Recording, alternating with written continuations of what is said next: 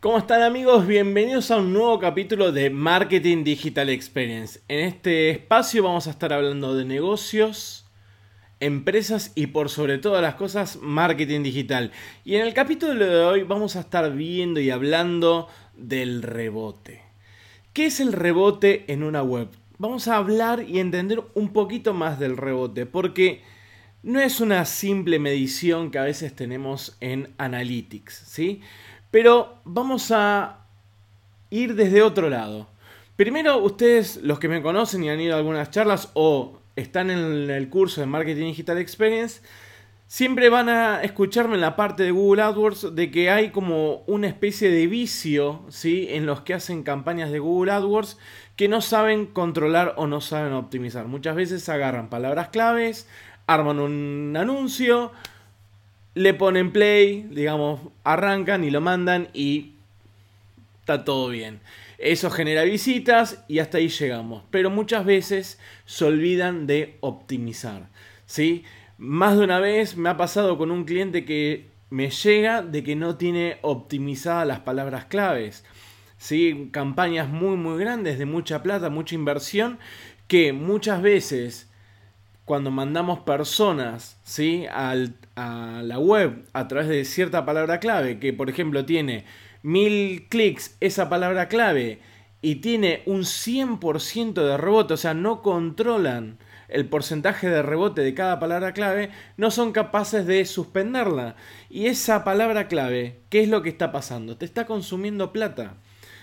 Dependiendo del negocio, y analizando siempre el negocio podemos entender podemos decidir si esa palabra clave la vamos a suspender o no.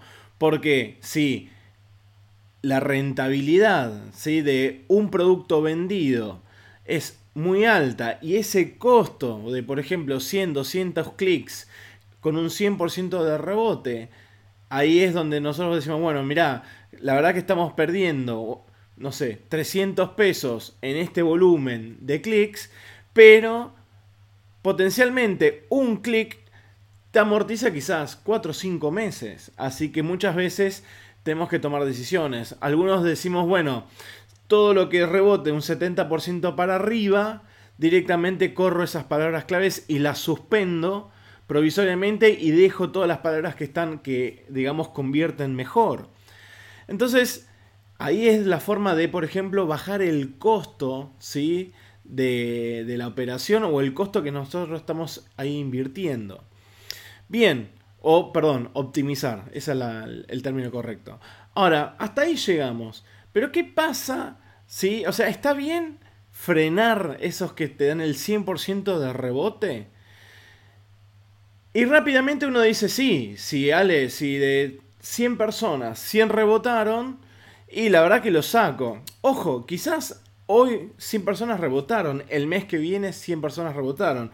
Y el otro mes, una de esas personas convirtió. Y esa conversión quizás te lleva a amortizar, como acabo de decir, pagar 6-7 meses de esa palabra clave eh, que está mal performando, por así decirlo. Ahora, hasta ahí la base de AdWords. Pero este podcast o este video podcasting o este video no es para eso. Yo quiero que entendamos, la idea de este video es que entendamos qué es realmente un rebote.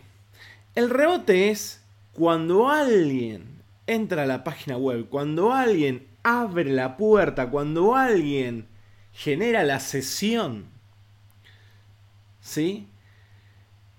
Pero no hace nada. ¿Cómo mide Google ¿sí? una visita? Alguien hace clic, ingresa.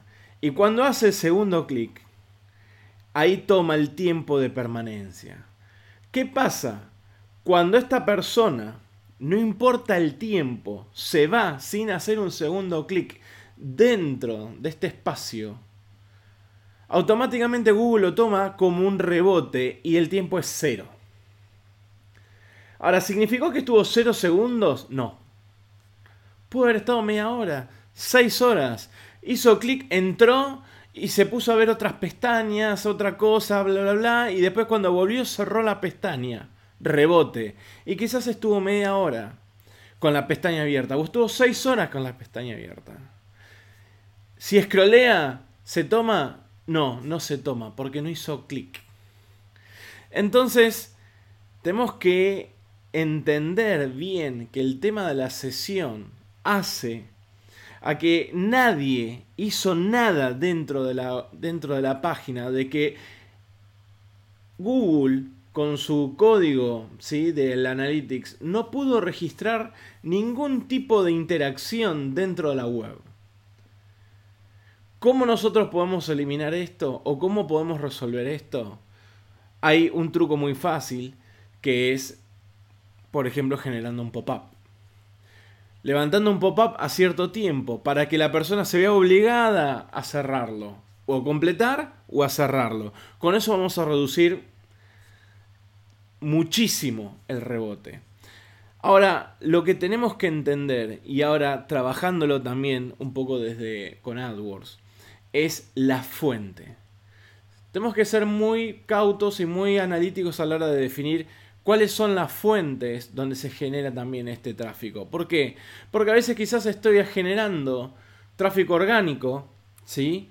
Y eso genera cierto porcentaje de rebote. El tráfico pago a través de Google AdWords, que me genera cierto porcentaje de rebote el tráfico pago a través de redes sociales como Facebook Ads o Instagram Ads y me puede generar algún tipo de rebote.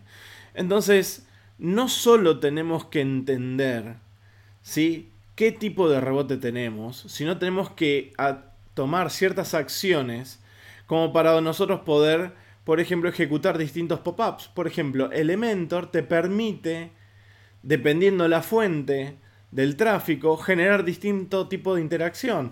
Levantar un pop-up que sea para newsletter, otro pop-up que sea para suscribirte, otro, lo que sea. ¿Sí? Algún tipo de interacción que genere de que la persona haga clic.